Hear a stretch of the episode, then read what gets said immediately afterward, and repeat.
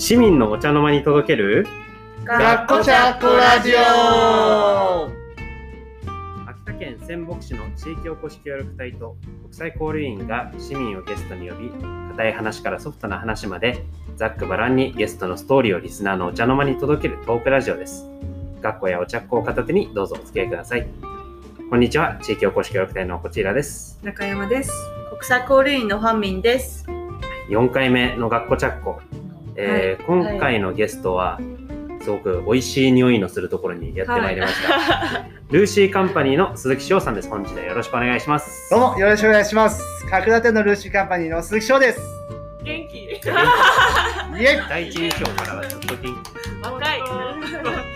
みんちゃんだって若いです。いやいや、俺昨日誕生日であおめでとう37ございますになりましマジあらおめでとうございますだいぶおじさんです。三十七。37。衰えてます。自分で驚いてます。あ、おと衰えて。あ、そう衰えそうそうそう。今日のメンバーなんですけど、はい。えーもう一人実は協力隊の人がいて、その人は台湾人の、へうん会ってみたいって顔を今会いたいされましたね。えっと翔さんと言います。え。同じ名前。確かに。えっと字が違うけど。違くて名字が翔名字がそう翔翔イリンさんって言うんですけど、イリンさんはえっと基本夏は田沢湖キャンプ場、冬はスキ素敵。うん、アクティビティガイドの仕事をしてるので結構ねあのシーズン中は忙しいんですよね。なのでこのラジオ収録に一緒に来れたらラッキーというレアキャラです。決して私たちが忙しくないというわけではああ、あら、今の 翔さん、キャンプ場に会いに行くよ。おお、いいね。はい。まずですね、協力隊としてのニュースがあります。ビッグニュースですね。はい、ビッグニュースです。なんと、協力隊のこちひらさんに、このほどお子さんが生まれました。コングラチュレーションコングラコングラこれこれ僕の回でいい今ね、こちひらさんのターンです。そう。イクはいメン、どうですか？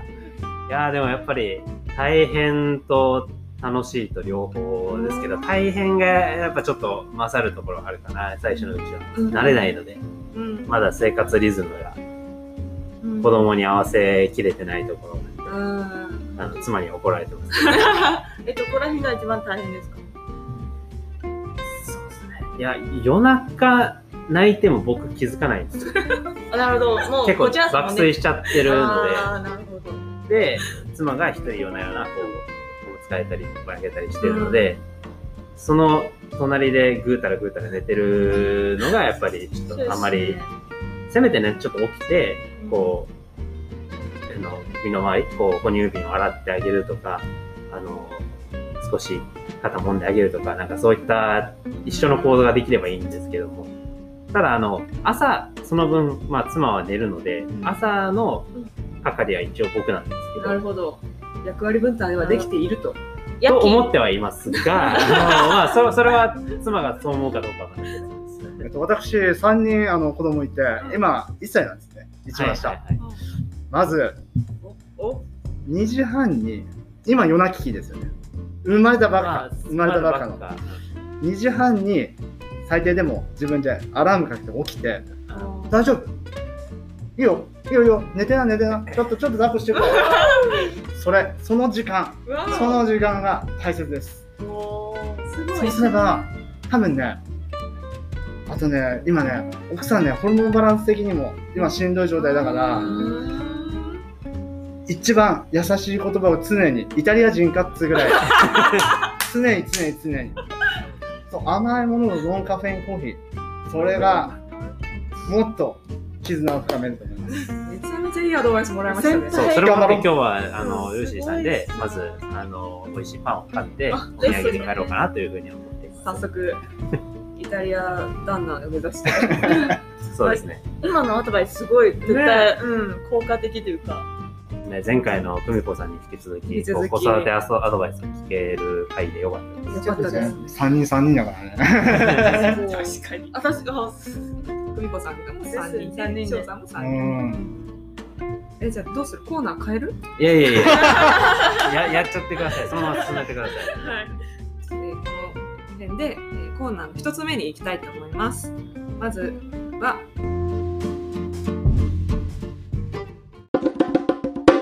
ゲストを知りたいのコーナーです。イエーイ。はい。このコーナーは毎回変わるゲストをよく知らない協力隊と交流員がこの機会にゲストを深く知って仲良くなろうという企画です。今回のテーマなんですが、えーズバリルーシーカンパニーの鈴木さん、私たちは全員、えーお客さんとして以外だと初対面、うん。ちゃんと話すの初めてで、うん。鈴木さんってその前回の久美子さんからご紹介いただいたけどどんな人なのかまるで知らないっていう、うん。うん 状態なのでもうこの機会にね掘り葉掘りどっから来たのかなぜお店をやっているのか聞きたいと思います。は教えてください。はいよ。はいまずはい。ご出身は秋田なんですか？えっとね、生まれはね、東京。うんうんで、育ちは神奈川。うん小学校2年生まで神奈川なんですよ。うんで、祖父の、祖父の家が秋田にあって、うんまあ、父の田舎が角館。うんということで、知事が起業するにあたって、あの、角館に小学校2年生の時に初めて来ました。初めてではねえか。あ普通に遊びには来てたんですけど、うんそういうふうに自分の居住地として、うんバン角館レペゼン角館っていうのが、初めて、その小2の時にうん、俺は角館の鈴木翔だってなりました。うん転校してきました。うん楽しくできました。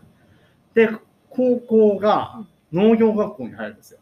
えー大回りのそう。やっぱり、最初からもう、この店続きで満々で、うんで、やっぱり材料からちゃんと覚えた方がいいな。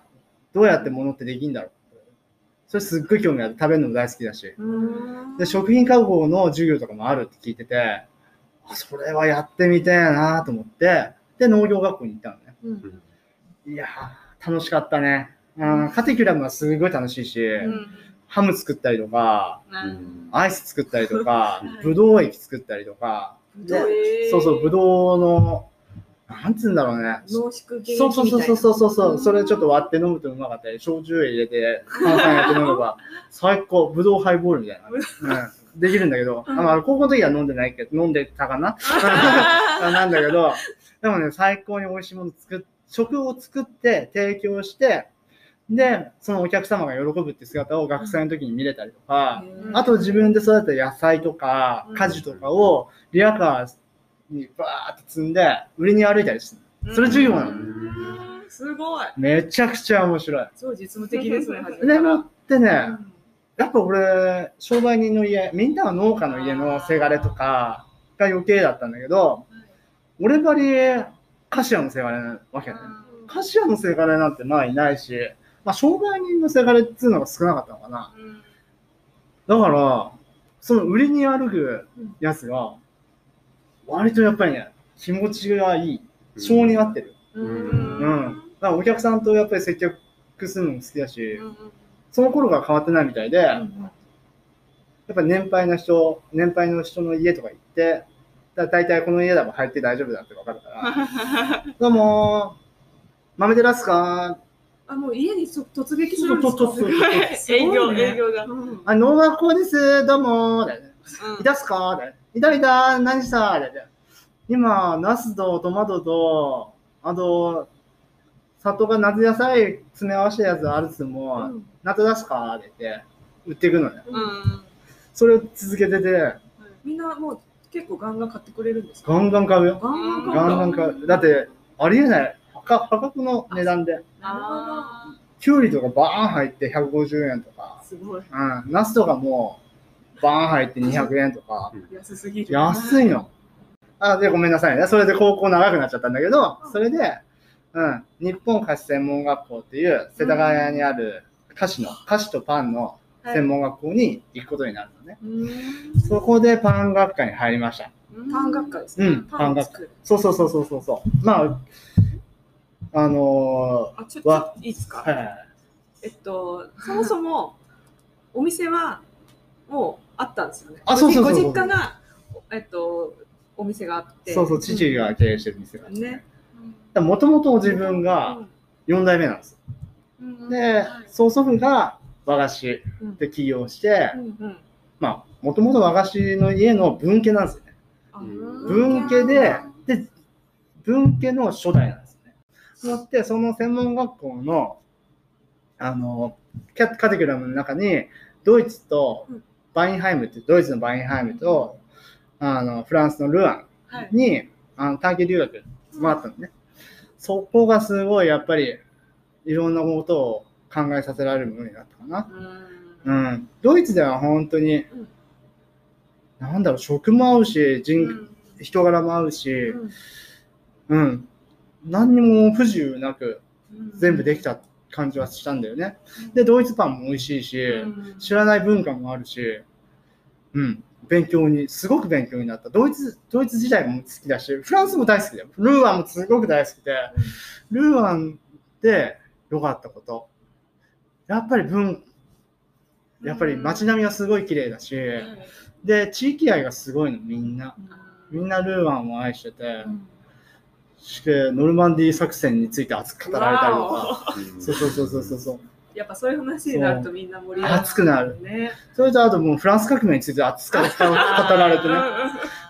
で、おじいちゃんが起業してうん、菓子屋始めて、うん。で、じっちゃが、そうやって引き菓子とか豆腐菓子とか、うん。そういうやつで財を成して、財を成して、まあ、そこで頑張ってきて、で、岩瀬の菓子屋だってやっぱ通じるぐらいの街で、うん。うん、そういう店屋さんになって、で、うちの父さん、なぜか、うんこれからの時代は、和菓子でなくて、洋菓子だっつって、で、うん、それこそ、うちの父も俺と同じ日本菓子専門学校に行って、うん。そこで勉強して、うん。で、修行して、で、俺小2で、さっきと、さっきのエピソード1に、今、エピソード0から、0から1ウォーズ形式に。そうそうそうそうそう。そうそう、なるんだけど、そのエピソード1になるんだけど、そういうふうに。なるほど。そう、自分のアイデンティティ的に、その、カシアの絵っていうのがあって、うん。で、もう、頭から継ぐもんだっていうのは、花からあったのね。すごいな、それでもう迷わず農業学校だった。そうそうそうそうそう、うん。農業学校だし、そっから、なんでパン始めたかというと、うん。共働きでうん忙しいから、よく自分でご飯作ったりとか、妹いるから妹にママかけたりとか、で、親にも料理作ったりとかしてて、美味しいって言ってもらえるのがすごく楽しかったのね。あああ、幸せだなって。本当はコックになりたかったコックになりたかったんだけど、待てよ、コックさんとか、あまあ、板前さんとかコックさんとかうん。いいなと思ったんだけど、でも店継げねえよなって。うん。それちげえなと思って、ここでうちの店終わっちゃうの嫌だなって、いろいろ考えたときに、パンダは、なんだろう、その、レストランの人に食事パンとして提供することもできるし、うん。そっちに携わることもできるし、調理パンとして、その自分が調理したものを中にやってうん。提供することもできるし、うんで、飴物も、あの、カップケーキとか、チーズケーキとか、マフィンとか、いろんな甘いもの、ケーキ、ケーキも、ケーキ類とかも、アメリカのベーカリーとか、うんフランスのベーカリーとか見てると、それが当たり前なの日本でいうパン屋っていうよりも、ベーカリーって頭で見たときに、ああ、そういう手があるなっつって、じゃあ俺は、パン学科に行く。でうんパン学科に行った。でもさ、フランス人さ、熱くなってくるとさ、英語で喋んなくなるんだよね。あずっとフランス語でまくし立てるみたいな感じになっちゃうから。そうなるともうずっと聞いてるみたいでもね、すごい仲は良かった良くなったよ。短い期間だったけど、そういう熱い話をするってさ、な。うんまあ、そういう上っ面だけの付き合いじゃならないから、うんいいああいい経験だった。楽しかった。ね。うん。でもその時にこうその時はずっとパンそうそうそうやっぱり技術を学んだことパンと、あと、なんだろう。あと、ちょっとしたカフェで作る飯、ご飯とか、ビストロ的な感じのやつも勉強ししたんだけど、で、やっぱり地域の郷土料理的なのが多かった。あビストロ、うん、やっぱり乳製品がノルマンディアは多いから、そのうん、そのソースの作り方であったりとか、その乳化させて、それに対してバターを加えて、で、そこにビネガー入れてとか、うん。その基本的な、その割合を、ビネガーと、だしと、の割合をどうすれば美味しいができるような割合を教えてもらったりとか、火の入れ方。やっぱりどれぐらい入れてオーブンに入れれば美味しく、うん、ラム焼けるよとか、牛焼けるよとか、魚はこうやって売ることった方がいいよとか。あ、でも売ってる話があって、そのフランスの授業で、あの自分でスペシャリティを作ってくださいっていう授業があったの。スペシャリティ作れおっしゃ、任しとけって感じになったんだけど、スペシャリテッドは？あ、スペシャリティ、あの、特別なものを作ろうっていう、自分オリジナルみたいなそう、オリジナルうん。世界に一個だけのものを、この授業でカテゴリーを作ろうねっていう最終の卒業、卒業生一番最後の課題うんだったのね。で、グループで作るもんでなく個人で作るもん。うん。ああ、そっかそっか。じゃあ俺が自分で一から考えなきゃいけないんだ。うん。みんなね、あの、フランスで最後の課題だから、うん。じゃあドイツで学んできた、これをベルリンやブロートを作ろうとか、シュニッテン作ろうとか、いろいろ考えてたんだけど、うん。俺、自分で食いたいもの作りたかったのね。うん。うん。もうだいぶさ、フランス料理とかさ、肉料理も飽きてきちゃって、うで、パンも酸っぱいパンももう飽きてきたし、硬いパンも顎疲れるし、みたいな感じになってきて、で、その時にさ、あの、俺、日本で普通にあるカレーパン作ったの。普通の柔らかい生地のドーナツ生地作って、で、その時は、ビーフだったか。ビーフ、ビーフカレー、ゴロゴロのビーフカレー作って、で、それ長さ経て、で、パン粉つけてあげた普通のカレーパン。あ普通よりも贅沢だね。肉ゴロゴロ入っちゃって。それさ、先生食べた時さ、うわスペシャル。セボントリトリボーン。トリトリボーンって言ってくれて、すっごい嬉しくて、あの人がさ、目かっぴらいでトリトリボーンってまあないのよ。セボン、セボンならあるんだけど、セボンってすごく美味しいって意味なんだけど、très très bon ってすっげえうめえじゃん やたらうめえっていう秋田弁で言うとそれぐらいの感じ。 very very delicious そうそうそうそうそう。そう、それ言ってもらった時はマジエツだったね。うん他の人さ、だってさ、当たり前に向こうにあるもの作ってさ、外人が寿司の作ってさ、寿司食えっていうもんじゃん。あああ、そうだね、そうだね。うまいけどそうだね、みたいな感じじゃん。なるほどうーん、みたいな。なんなんだけど、じゃあどちらかというともうリップを認められたみたいなそうそうそうそうそう俺のカレー認められたみたいな。だろだろガラムマサラ入れてっかんない。そうそうそうそう。めちゃめちゃいい最後を飾りましたね楽しかった、優秀の美。うんうん。それで、うーんと、神奈川に就職しました。あうんそうなんだそう、1年間、すっごい、帰ってきてすぐ就活。うんうん。うん、もう大変よ。うん。そこで、うーんとね、伝統市線の青葉台っていう、うん。青葉台じゃないな、藤ヶ丘。だ。藤ヶ丘のはい。まあパンドコーナーっていうお店があるのね。パンドコーナーに就職します。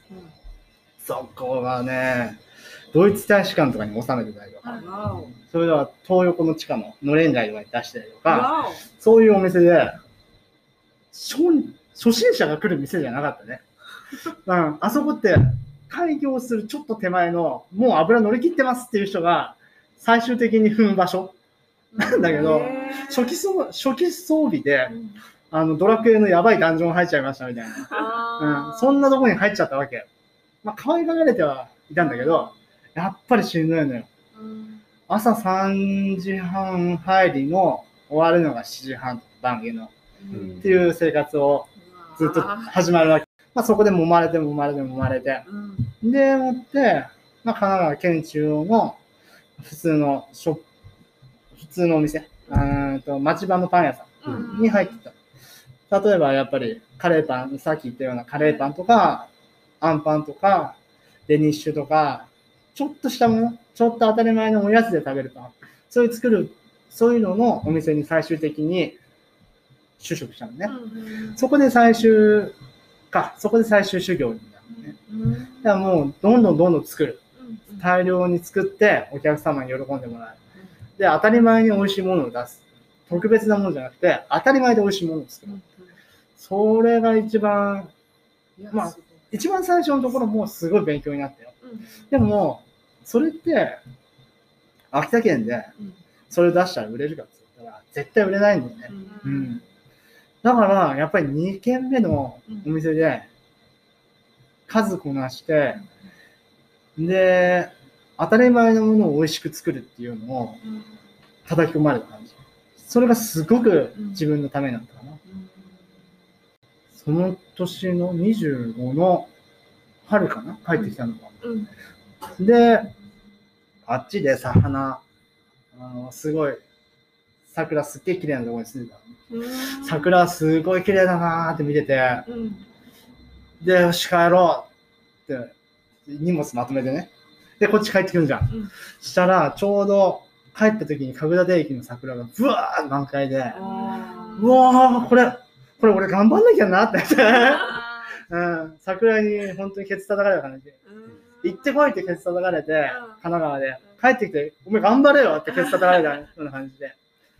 うん。で、帰ってきて、で、いろいろ、最初はちょっと格好つけた商品とか出しちゃって、 Berliner Landbrot とか、あとデニッシュとかのベリーデニッシュとか、あと、ちょっと酸っぱいようなパンとか、いろいろ作ってたんだけど、それって自分の腕を見せたいだろ。俺これできんだぜっつうのを見せてための商品だったと思うんだよね。あ、若かったし。うん、そういうのがかっこいい色が。かっこいい色がおしゃれを見せるのってすげえ簡単なんだけど、本当にお客さんに喜んでもらうってすごい難しいことで、それに気づいたのが、それ開店して2、3年ぐらい時間かかったのかな。それまで全然ハード系のやつ出した方がかっこいいし、うんこっちの方が美味しいしっていう自分だがの自己満足で至ったかもしれない。うん。それをちゃんと改善できたのが、ちょっとずつちょっとずつ改善してって、で、結婚して、妻と出会って、もっと変わっていったのかな。うん、妻だからこそ言える言葉だとか、うんこれ違うでとか、これ普通の父さん母さん食うわとか、そういうのが、今度子供が生まれてるじゃん。うん子供が生まれると、子供に食べさせたいパンってあるじゃん。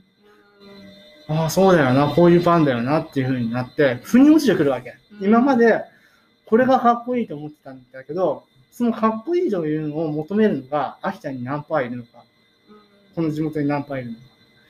それは違ったんだなーって。ああ、やっぱりこうやって、卵の入ってないちょっと柔らかいパンが欲しいんだなとか、子供卵を最初食べれないから、そういうやつが欲しいんだなとか、そういうふうにやっといろいろシュートチェンジしてきて、で、俺の大好きな催事とかにいろいろつながってくるんだよね。うん。なるほど。そんな人です。いや、すごいなんか、ストーリーじゃない。人生を、うん人生を見た気がします。ありがとうございます。はい。そういう来歴がこの今のたくさんのお店の商品につながってるんですね。そう、一つ一つに思い出がある。ね。すごい。初めから背景を知ってしまって、これから食べるのが楽しみです。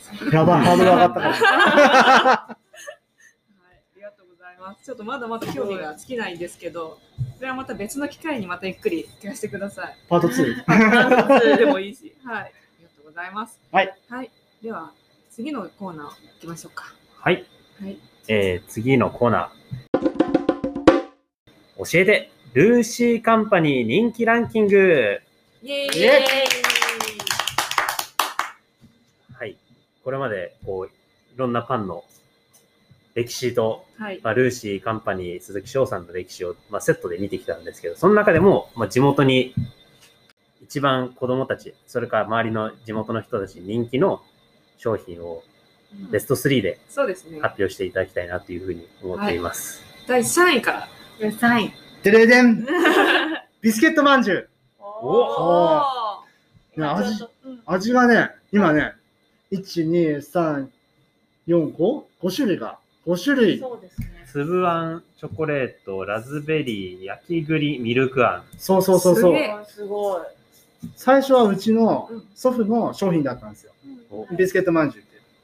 あそれそれで美味しい商品だったんですけど、それを今風にブラッシュアップして、今ね、これ、嬉しいんですよ。どの年代のわらわらしいたちが、これ1個ちょうだいみたいなかかガチンコ持って買いに来る時もあるし。あの、あの父さん母さんとかが普通に、これからそれこそかっこちゃこするから、あれだ、これ、ビスケットまんじゅう。うん5個ずつ減ってけれとか、とか言ってけてね。すごいな。ビスケットまんじゅうって私まだ食べてないんですけど、おまんじゅうの周りがビスケットとかうんとね、わかりややすく説明すると、うん、あのーカントリーマームとおまんじゅうの合いの子みたいな感じ、食感。側側がビスなんとね、カントリーマームとおまんじゅうのうん合いの子かな。なるほど、でちょっとしっとり。そうそうそうそうそうそう。んで、バターとか卵もたっぷりだからう、んうんで、中にチョコが入ってたりとか、ミルクあんとか、ああ、なるほど、ね。そうそうそう、いろんな味があるから、あ今日これにしようみたいな。うんうん。素晴らしい。コーヒーでもお茶っこでもどっちでもいけるよ。ね。うんそれでは第2位。でれでん、で、角立バーガおー、出た。ー。で最近はめっきりはい。ジュニアサイズが出てます。レギュラーの、レギュラーなかなか、あの、バンズを残しておいて、でけんのねえかって写でっけんの欲しいんだと思って行った人だけに 作ってます。そう、やっぱりボリューム、俺が若い時の商品だから、すごいボリュームがでかいのね。なるほど。うん 80g のバンズに、85g のパテを挟んでやってるから、いや、めちゃめちゃ高校生かみたいなそうだよね。ガツンって。そうそうそうそうそう。でもやっぱり人気はもう、やっぱり、ね。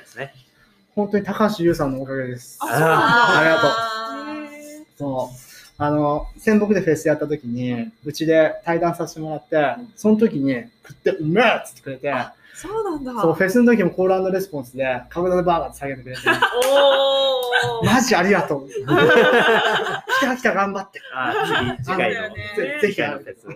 クグラデバーガーは、えっと、何が使われてるんですか？安藤さんへの味噌と、おー。あ安藤さんへの味噌だな。そこをメインに使って、最初は粉とかも地場産の粉とか使ったりしたけど、あの、やっぱりそこの生産者さんも難しくなってきたりとか、いろいろあって。うん。で、ソースに、ソースとパテに味噌使ってるね。パテ練るときに、豚と牛の合いびき使ってるんだけど、その臭みを取るっていうのに、ちょっと味噌と黒胡椒と、あと炒め玉ねぎと自家製パン粉で練ってるんだけど、そうすると、やっぱり味噌入ることで、臭みが飛ぶんだよね。ううん。で、旨味が入るから。うんうん、美味しい。美味しそで、ソースが味噌トマトソースで、う。味噌トマトソース。自分で香味野菜とトマトソースをこう、うんあ、トマトソースこしゃって、で、香味野菜炒めて、そこに味噌減るのね。うんそれで炒めるやん。で、それをソースにまた合わせてあげると美味しい。へやっぱり味噌も発酵食品だし、チーズも発酵食品ーだから、そのイメージと同じで、やっぱパスタソースにしても全然美味しいぐらいのソースがいる。いやーご当地バーガーありましたね、仙北の。うんあとあれなんですけど、うん。あの杉翔さんちょっと見た目ですごいバーガー食べてそうな人だな。なんかね、ちょっとそういう雰囲気。なんかね、よく言われるのが、日系2世のハワイでココナッツウォーターとか売ってそう です。日系2世。ジョ確かにね。ジョージ浜口みたいな。今日もね、あの、キャップをあの後ろ前にかぶるっていうあのスタイルで。うんうんスケボーしてそうですね。そうですね。はい。じゃあ最後、第1位。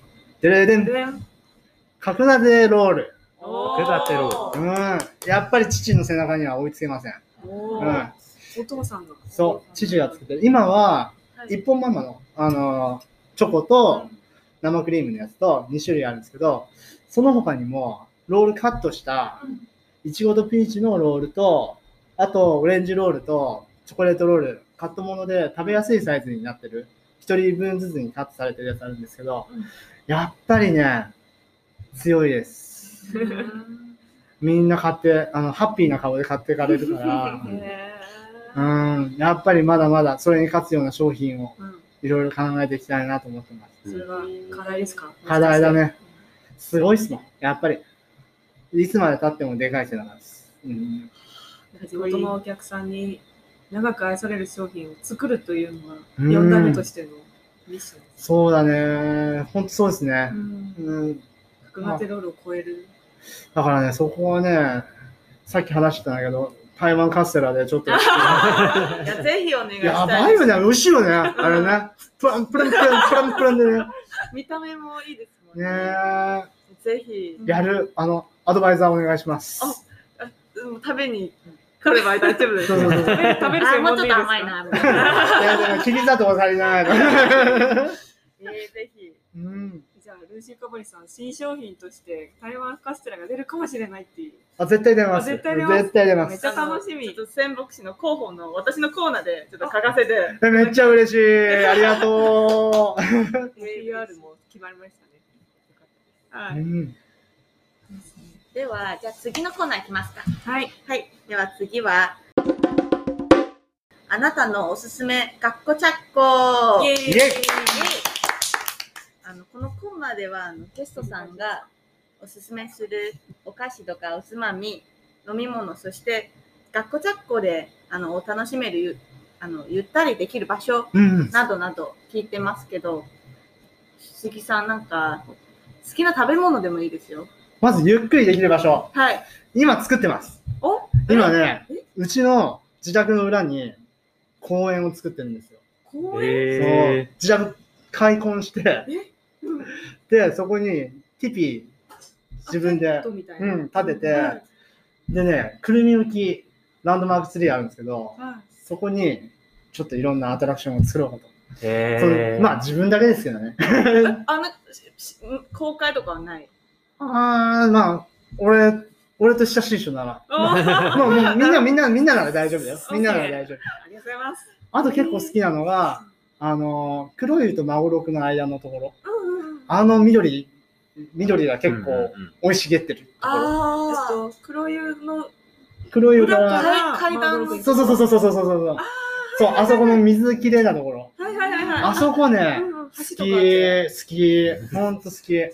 俺、あれなんだよね。あのー、25帰ってきて、何が間違ってたんだとかさ、いろいろ、あの、かっこつけた商品、ちょっと残余っちゃったりとかして、それでサンドイッチ作って、自分で、うん、はあのハンドドリップ用のコーヒーとか、お湯とか持ってってさ、あそこでドリップしてさ、パン、サンドイッチしてさ、自分で癒されてた。一人反省会しながら。ああ、自然最高、優しいって そうそうそうそうそう。で、お酒に合うちょっとした一品が、はい。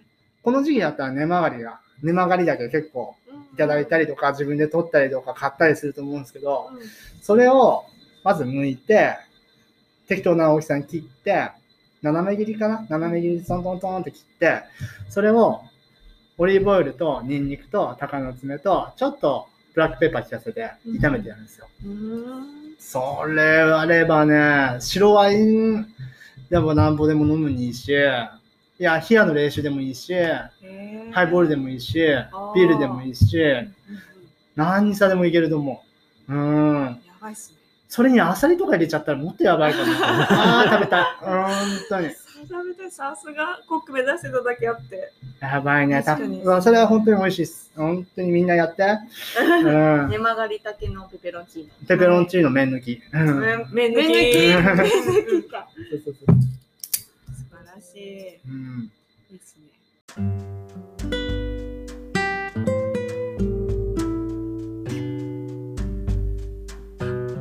はい、えー、学校チャッコラジオ、そろそろお開きの時間です。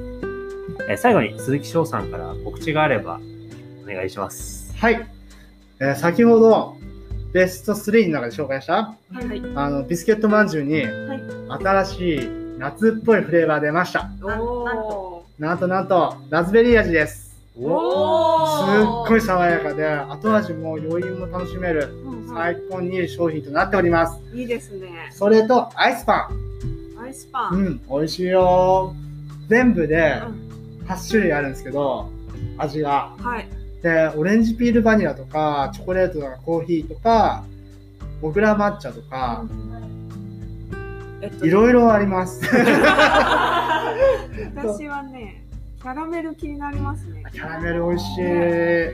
これはあの生クリームそういういろんな8種類の味の生クリームが挟んだパンです、ね、そう。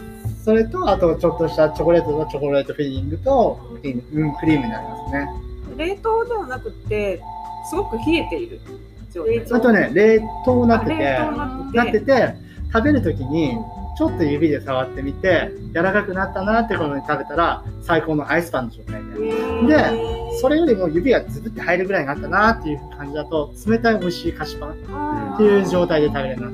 夏にぴったりですね。最高。最高アイスパン。そうそれ持ってちょっとトレッキングとか最高だから。あいいですねあーなるほど。そうそうそうそう保冷剤入れておけば。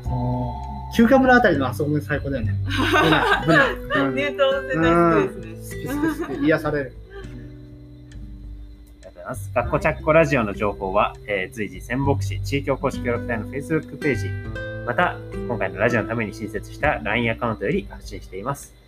Facebook は仙北市地域おこし協力隊、LINE アカウントは、アットマーク 205BWSIN で検索を、えーアットマークを忘れずに、次回のゲストの発表あの調査にしていただきたいのですが、次回はどなたをつないでいただけるのでしょうか？